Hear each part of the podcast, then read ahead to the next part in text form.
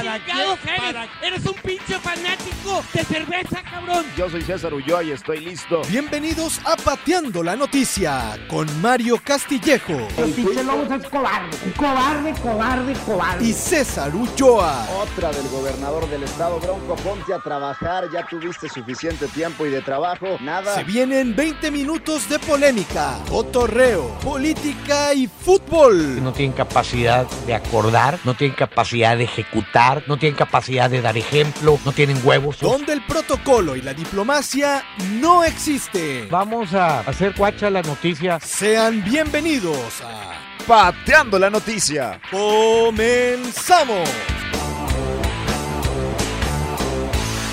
Pues ya listos para arrancar el sexto programa de Pateando la noticia. Mario, ¿cómo andas? Muy bien, César. Pues con mucha información. Con mucha siempre. polémica, hombre. Ahí andaba Siempre también Twitter. Polémico. Andaba Twitter con todo. No, Sobre bueno. todo con la Jun. ¿Qué pasó con la Jun antes de arrancar? Ya arrancamos con la ayuda. No sé, este, me, me llama la atención. Eh, eh, veía yo el partido de Monterrey León y en Twitter iba comentando y cuando viene el segundo gol, la distancia de la toma, lo estaba viendo por televisión, eh, vi que era Montes o creí que era él el que había entregado la pelota y pongo cuando Monterrey domina, eh, la Yuna entrega el balón y cae el segundo gol en descolgada. Y rectifico como a los cinco minutos que pasa la repetición y puedo verificar, ponle seis, porque tardó mucho la repetición abierta. En ver, ya veo que es Montes y ahí muere y al otro día el Ayun eh, me ha- manda un Twitter muy raro y, y dice, bueno, menos mal que tú te puedes equivocar en tu profesión y yo no. Este, te mando un abrazo, pero con cola, y luego traía como que ganas de, de forcejear. eh, me llamó mucho la atención. Raro, ¿no? Raro el Jun. Yo, yo creo que sí es raro el Ayun, pero en el Monterrey pasan cosas este, en contra de mi persona y mi persona también pasa cosas en contra del Monterrey. La verdad es que a mí el partido me encantó, me encantó el combate del partido, equipo, sí. me encantó que se hayan levantado de un 2-0 y un estadio adverso. Creo que se salieron del ataúd ese día y, y de los abucheos se fueron con mucha justicia, con palmas, y eso se trata el fútbol. La única manera que un jugador de un equipo se puede defender no es en las redes sociales. No, no, No es con su departamento de comunicación, no es privando a la prensa de que diga o no diga cosas. Es con la pelota en los pies. Solamente ellos tienen una defensa en este juego. Resultados. Ganar. Eh, eh, así es de pragmático, es ganar. Y el otro sábado hay que volver a ganar. Y así sucesivamente, sobre todo cuando tienes uno de los mejores equipos en la historia La plantilla más cara de- del país. de- de- del, del fútbol mexicano. Sí, creo que esa es parte de la presión. Ellos traen la plantilla más cara del fútbol, posiblemente la inversión más importante en la historia del fútbol, y no les luce, no les brilla. Y tal vez, porque uno habla con periodistas en Guadalajara, en León, en Tijuana, en México, y les tienes que explicar, esta es la plantilla más cara en la historia, y el periodista no se ha dado cuenta, ni tampoco se ha dado cuenta el aficionado convencional de México. Y evidentemente es una ventaja competitiva, el dinero importante en el Por supuesto, cualquier sí, juego de en todo. conjunto. Eh, eh, eh, a ellos no la han sabido llevar a cabo de tal manera de que brille por sí sola. Y en la cancha pues tampoco había brillado en los primeros dos partidos y medio, ¿no? Pero bueno, a mí me llama la atención lo de la Jun, más adelante si quieres tocamos el tema porque Sí, sí, sí. eh, en, en- en el Monterrey, que es una empresa con la filosofía de FEMSA, creo que pasan cosas que en FEMSA no se dan cuenta, no se quieren dar cuenta, y sobre todo la manera como quieren y coartan la libertad de expresión en un país democrático y una empresa de valores, creo que no debe permitir conducirse así. Pero eso lo vemos más al Lo vemos más adelante. Arrancamos con el tema, pues este fin de semana, lamentable tema, y creo que viene a colación todo el discurso de odio, de discriminación, de racismo que ha aventado Trump y que hoy tiene un eco directo, hoy y muchas ocasiones más, con siete mexicanos asesinados. Dice una frase que saca un medio de comunicación de Estados Unidos, dicen que este, este chavo, 21 años además, ¿eh? En El 21 Paso, años, Texas, en En Walmart. El Paso, Texas, en un Walmart. Voy a matar al mayor número de mexicanos posibles. Esa, esa fue la situación, esa fue la venganza. Salió de un tiroteo, una cantidad de muertos impresionante. Las palabras matan, nos estamos dando cuenta. Y el discurso de odio de Trump ha tenido consecuencias directas. Este tipo de cosas, ¿no? Una situación de verdad gravísima que, ojo Mario, ¿eh? lo más grave no ha pasado. Lo más grave es que en Nuevo León se empieza a tratar el tema de la posibilidad de comprar y vender armas de una manera ya mucho más regulada. Es decir, no estamos tan lejos. Y yo escuchaba en la mañana a un especialista que decía, no, en Nuevo León nunca va a pasar. Ya pasó. Lo tuvimos en el Colegio Americano del Noreste. No, bueno, claro, claro que exactamente este, pasó y, y bueno, aparte del crimen organizado, pasa y pasa seguido. Eh, yo que existan dos, tres, cuatro millones de locos en Estados Unidos, primero se matan entre ellos, Sí. ya que luego agarren a, un, a, lo- a los mexicanos como tiro al blanco tampoco me llama la atención, tampoco se me hace raro. Eh, eh, la figura de Trump tampoco ayuda, no ayuda, tienes toda la razón César. De hecho, desde que mm, un gran porcentaje, arriba del 40% de los lectores americanos votaron con él, esos en automático votaron y se manifestaron que estaban en contra de la raza mexicana o la raza latina dentro de su territorio y no somos queridos. O sea, el mismo voto que lo llevó a la presidencia ya te anunciaba que eh, existe un racismo, que definitivamente tienen eh, una visión de latino en Estados Unidos, porque así lo hicieron ver eh, muchos y hasta congresistas y en la campaña Trump, que eh, eran básicamente ladrones, drogadictos, eh, Violadores, carteles, violadores, y salían estadísticas, ¿no? Con relación al porcentaje de la población latina, cuánto estaba en la cárcel, cuánto habían sido, no, qué, qué raza o etna, etnia este, era la, la que más eh, violencia había sido ya castigada por medio de la ley y, y los latinos simple y sencillamente estaban en una posición mucho más baja del discurso. Pero eh, ya pasó y, y no va a ser la última y seguirá pasando. No, no son, los americanos son un país en ese sentido armado, violento, racista. Eh, yo te voy a decir una cosa, todavía prefiero ser latino en Estados Unidos que negro. Son unos hijos de la chingada con los negros todavía. Oye, y lamentablemente el siguiente año vamos a tener un capítulo bien interesante, Mario, porque Estados Unidos tiene la posibilidad de mandarle el mensaje al mundo después de esta y muchas otras situaciones que son racistas, que son xenofóbicos, Sí, señor. que discriminan votando por Trump.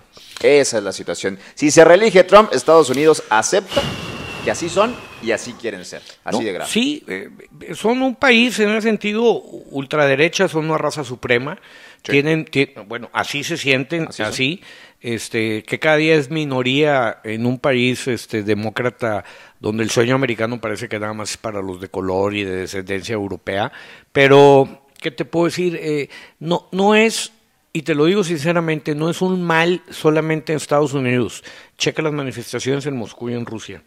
La igualdad de trato, sobre todo a, a, eh, los gays. Sí. Yo, yo eh, estando en Moscú sí. en el Mundial, me contaban cómo, cómo se trataba. Es cárcel manifestarte y, tener una vida este, heterosexual, gay, de, de tendencias, este, y, y realmente eh, hay un montón de privacidad, de, de falta de privacidad a la manera de manifestarse en, en Rusia.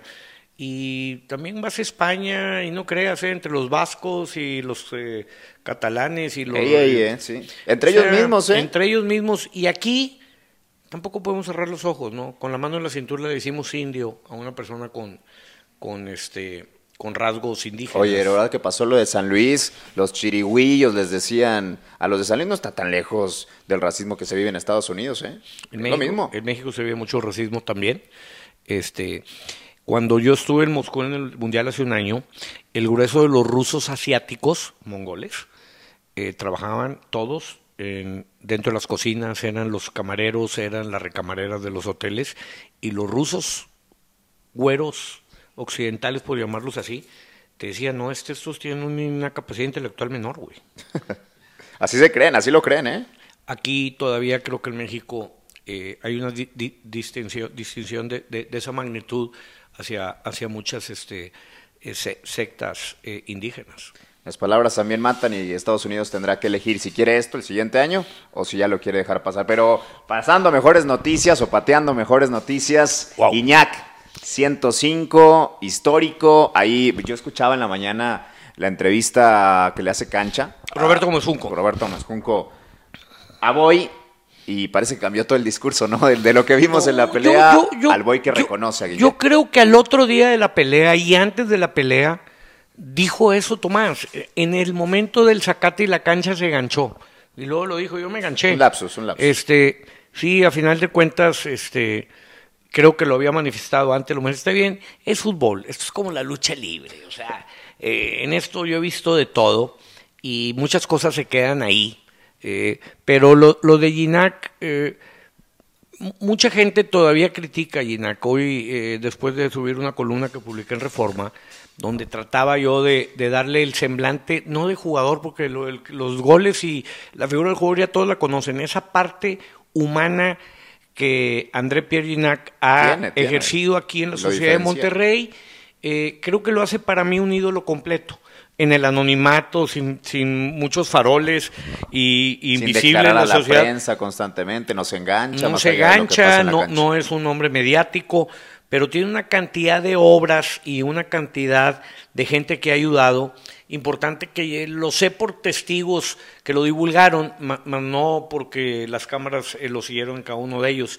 Y yo creo y traté de hacer a lo largo de lo que entiendo del fútbol en la ciudad una semblanza de quién era o quién había sido un jugador tan goleador y tan eh, eficiente en la cancha con ese imán de taquilla que tiene Impresionante, y, sí, desde y- que y- llegó, ¿eh? exacto más esa parte humana tiene mil defectos Sí, se engancha pelea con el árbitro discute con el rival como cualquier otro hombre tiene mil defectos pero tiene una virtud de ayuda extraña en la mezcla.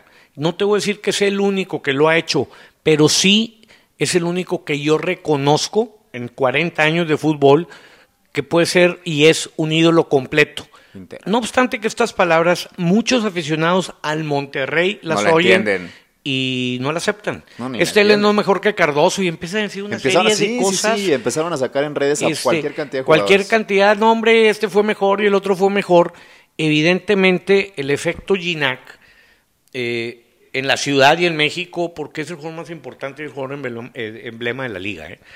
El, que no lo quiere entender, pues, pues, pues, lo, lo respeto, pero así es, es el jugador franquicia de la liga. Sin duda. Y, y creo que en ese paralelismo entre Monterrey que hizo el estadio, Tigres contrató a Ginac Que ha dado más resultados. Esa es la, la opacó, pregunta, ¿no? opacó mucho. Y la rivalidad Monterrey y Tigres, así como la ganó en la época de Suazo, pues así la ha ganado Tigres en Sí, la época y de están Ginac. los resultados, Y, no más. y- y- y he dado resultados nomás. Ahora, mis respetos como persona. No es perfecto.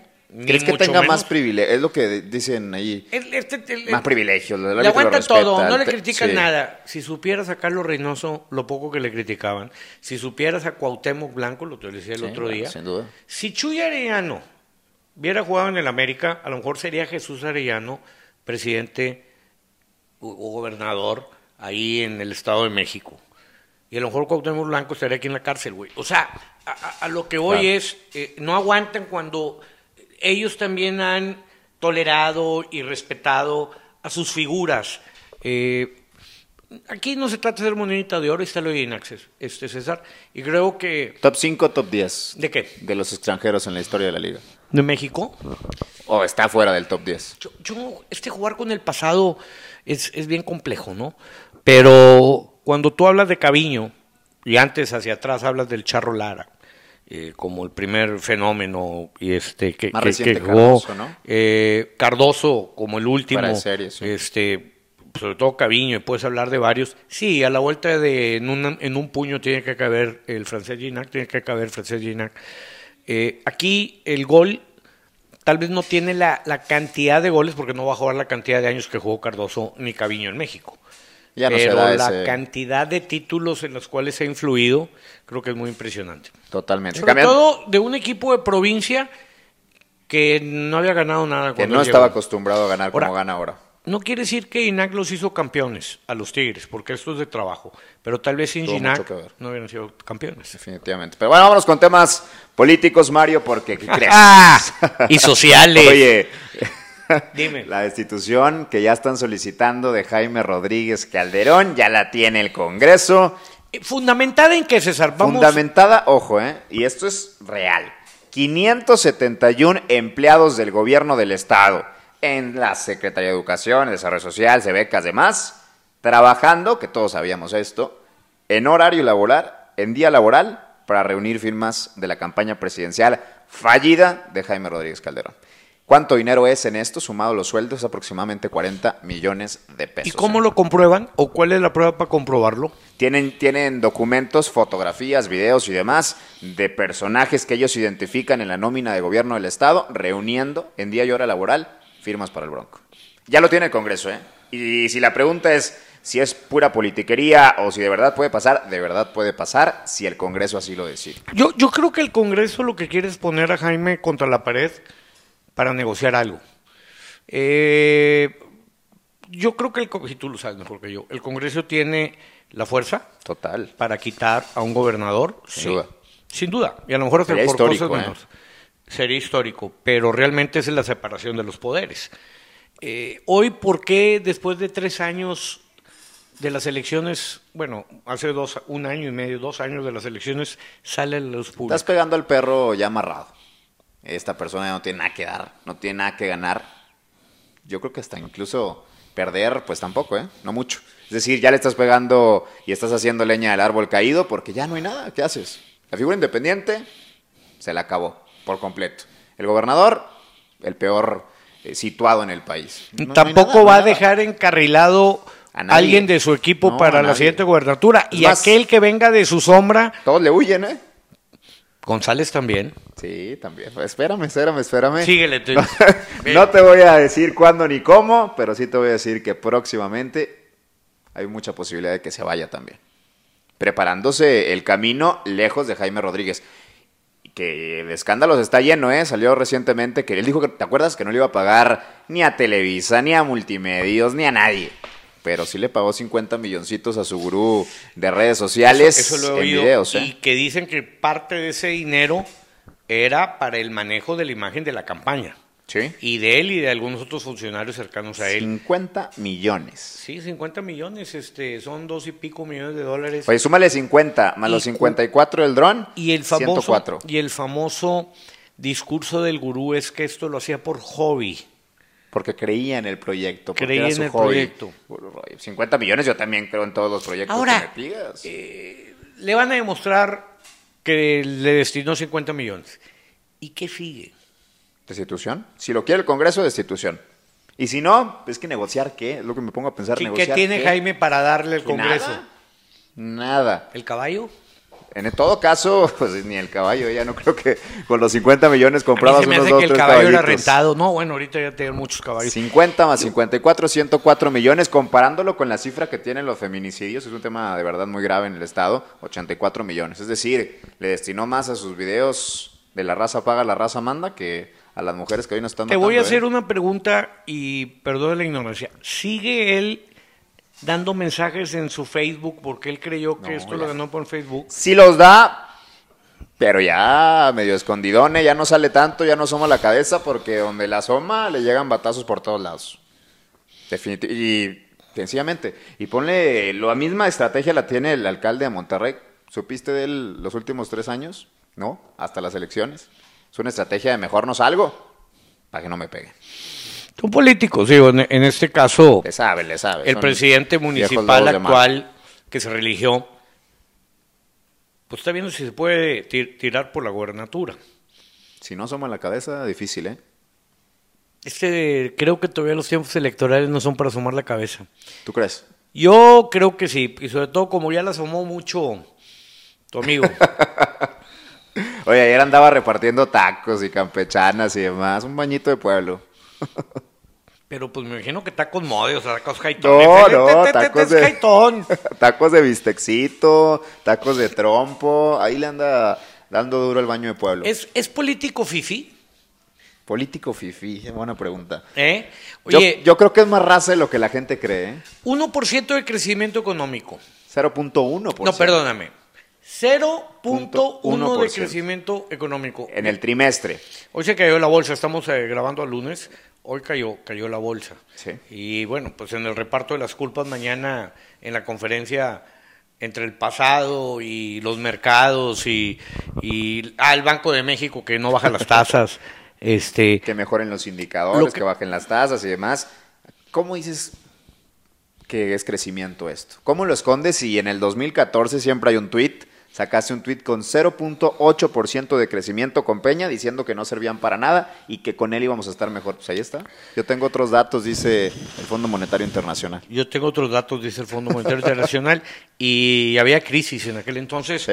pero eh, la imagen presidencial tumba la confianza de los inversionistas, él lo sabe perfectamente, sí, Sin duda. Eh, y, y me llama la atención porque esto todavía no le veo un freno, un hasta aquí. ¿No leíste proceso? Sí, sí, sí.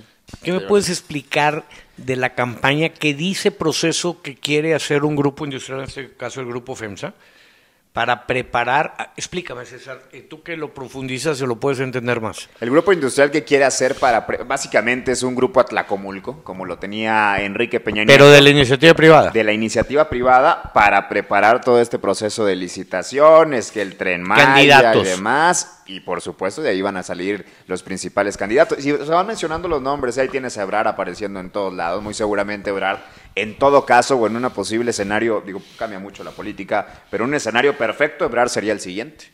Pero ese sería en línea recta eh, sucesoria de la presidencia. Sí, y pero pero, pero el artículo de proceso hablaba de Grupo FEMSA Sí. preparando una serie de funcionarios para abrirles camino. Grupo FEMSA va a tener un proyecto que es. todavía no presentan, pero que es muy parecido al que platicábamos hace unos días de Cemex, que van preparando funcionarios, van metiendo gente de la iniciativa privada. A mí no me parece tan mal el proyecto, es decir, se demuestra siempre que mucha gente de la iniciativa privada tiene más capacidad que la gente que viene de política, es decir, o que la gente que ha hecho política en la calle, son más técnicos.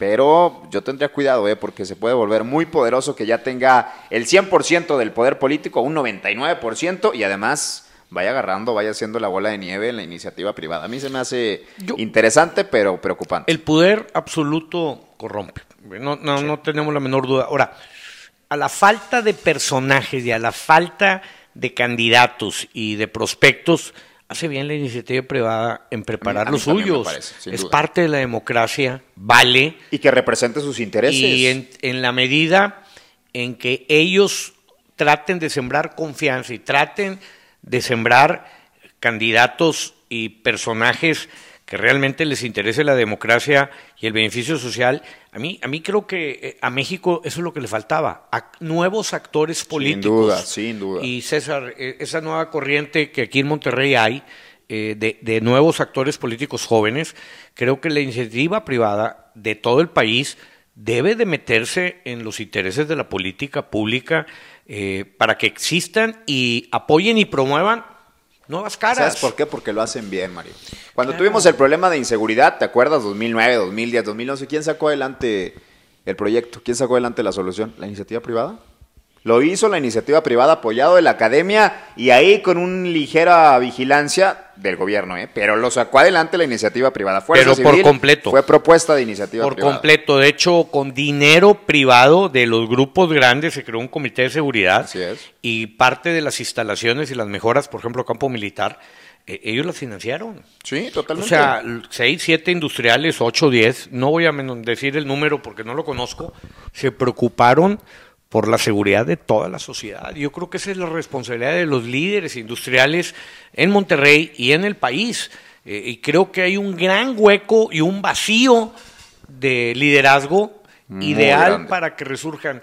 Y la manera como lo van a hacer me parece eh, fantástica. No es poner a mi cabeza industrial como candidato y que se vuelva político o funcionario público, sino inmiscuirse con la sociedad, promover la sociedad, orientar a la sociedad a encontrar en un casting, por llamarlo así, a los mejores perfiles para totalmente. impulsarlos eh, en la política, dado que Dentro y fuera de la, la estructura de ¿eh? partidos en México es, fue un fracaso. Es un mugrero. O sea, simple y sencillamente fracasó o, es, o están desgastados.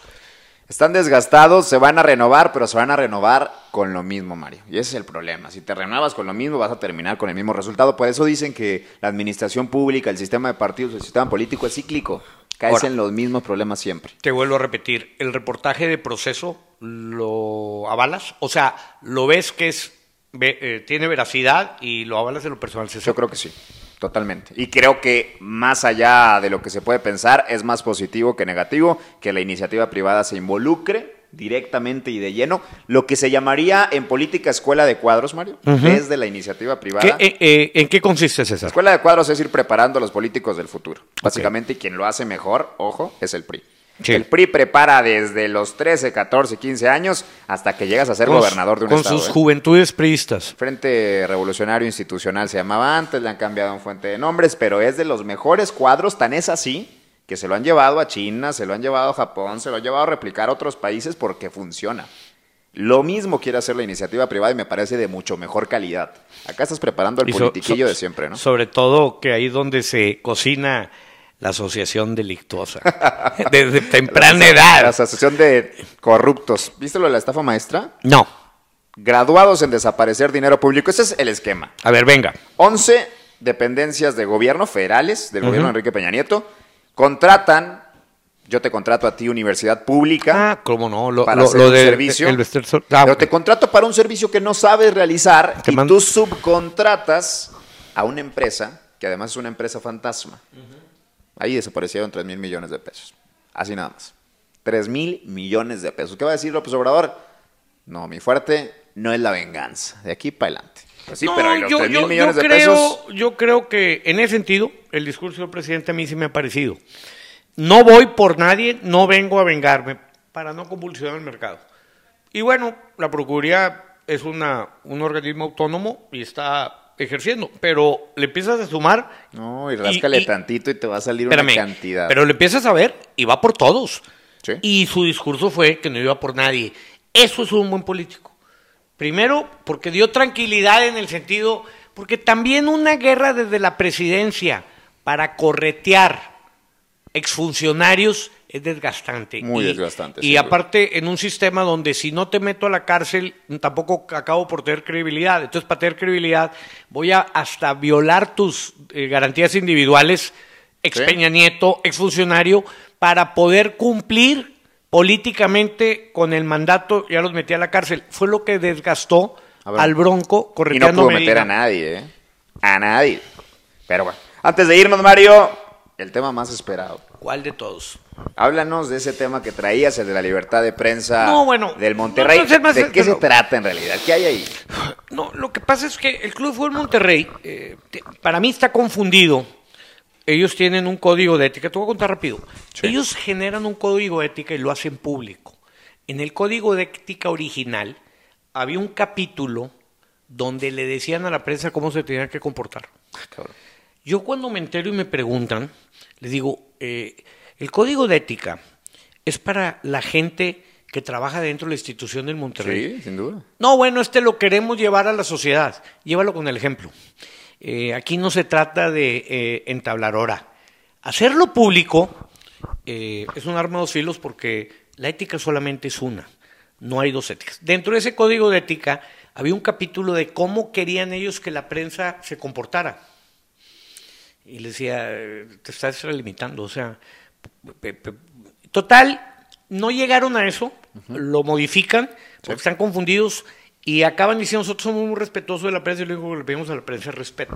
Bueno, pues le puedes pedir respeto, puedes pedir lo que tú quieras. A lo largo del tiempo, ellos han calculado que gran parte del descontento de su afición es producto de lo que la prensa dice. Esto pasa mucho en el fútbol.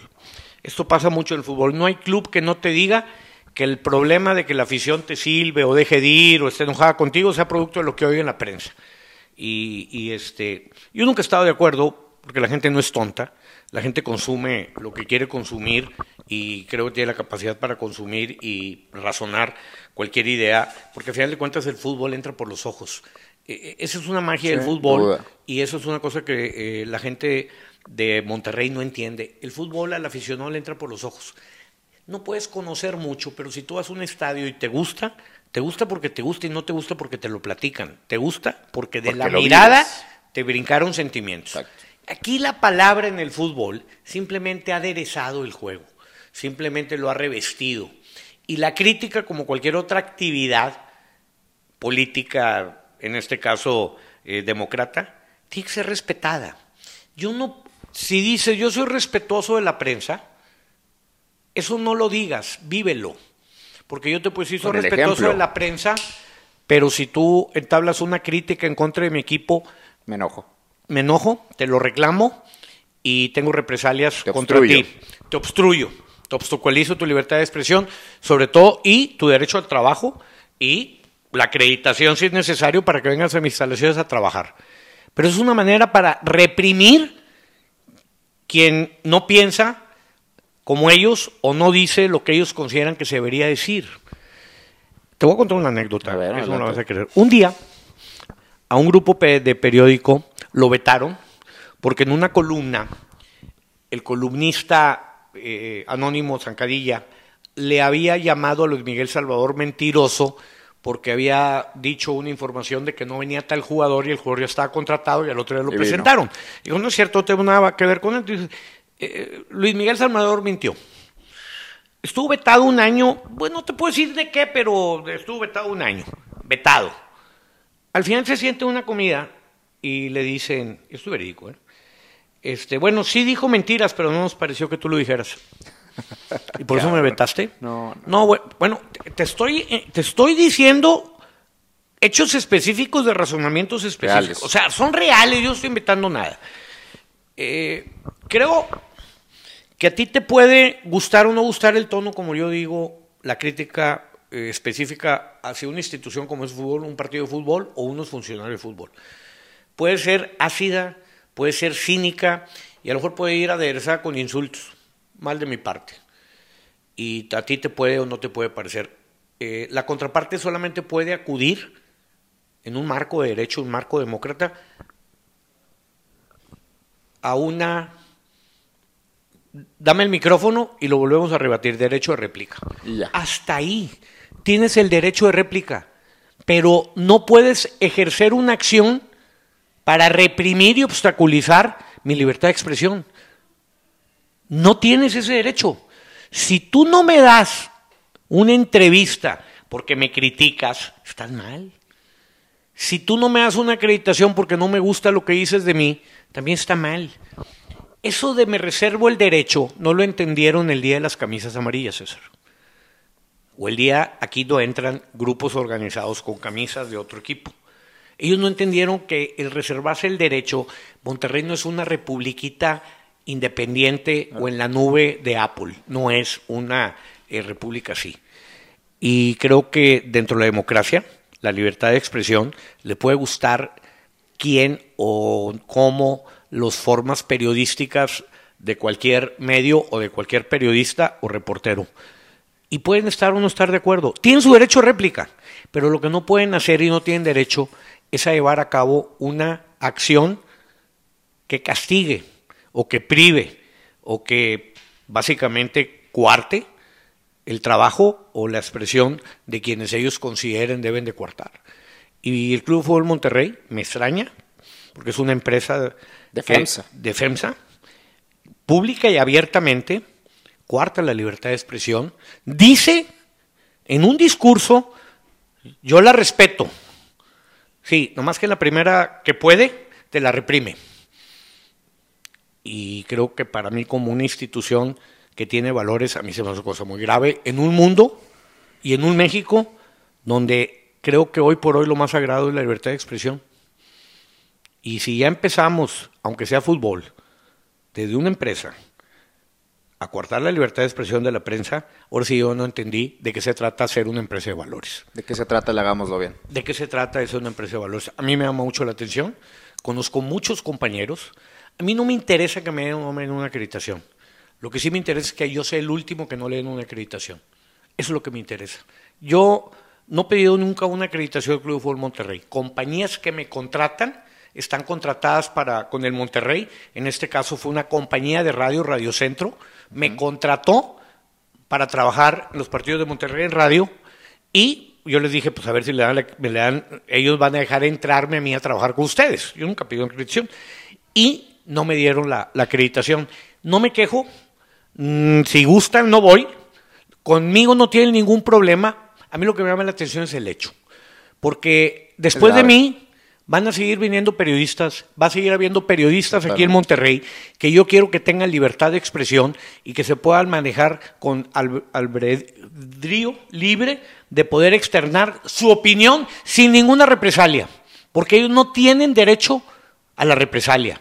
No tienen derecho. Podemos discutir, podemos debatir, tener derecho de réplica, pero no pueden llevar a cabo una acción de- este, que, que repela y que castigue el comentario porque no me gustó. Y hubo un momento en que quien pedía acreditación le checaban las redes sociales Ah, bueno, a ver si alguna vez se había manifestado en contra del club para ver si le daban o no le daban. Y si les iban a dar acreditación, se comprometían a usar esos eh, periodistas o reporteros las redes sociales y no decir nada en contra de ellos. De ese tamaño. Si no es tu ejército, cabrón. Entonces, mande. Si no es un ejército el que, ten- el que tienen que ir preparando. No, bueno, es una secta rara No, no, que quieren adoctrinar a, a toda una afición y a los medios periodísticos. A mí hago un llamado de este pequeño espacio en respeto a la libertad de expresión total. El insulto, el insulto es parte de la democracia. Puede ser bien visto, puede ser mal visto, pero yo no puedo ir a la cárcel por decirle pendejo a una persona. Ni tampoco puedo recibir represalias de una institución. ¿Te puede parecer o no te puede parecer? Estoy, eh, puede estar bien, puede estar mal, pero una institución no se puede equivocar. Sin duda. Porque una institución no es Pepe González Ornelas, no es Tonatiu Mejía y no es David Davino. O Tulio David. Duilio Davino. Ninguno de los tres son una institución. Ellos son muy poco para lo que queremos que sea el Monterrey. Y ustedes se preguntan por qué la gente no va. Y yo te puedo decir que en estos pequeños detalles el club no puede ser grande. La libertad es total o no es libertad. Nos vamos. Ojalá yo sea el último que le priven una acreditación por motivos de que no me gusta tu crítica. Ojalá yo sea el último. Es gravísimo. Yo creo que sí. Estamos en un país donde las voces se deben de expresar. Al final de cuentas es fútbol, en este caso. Y ya, y Y nada ya, más. nada más. Vámonos. Bye.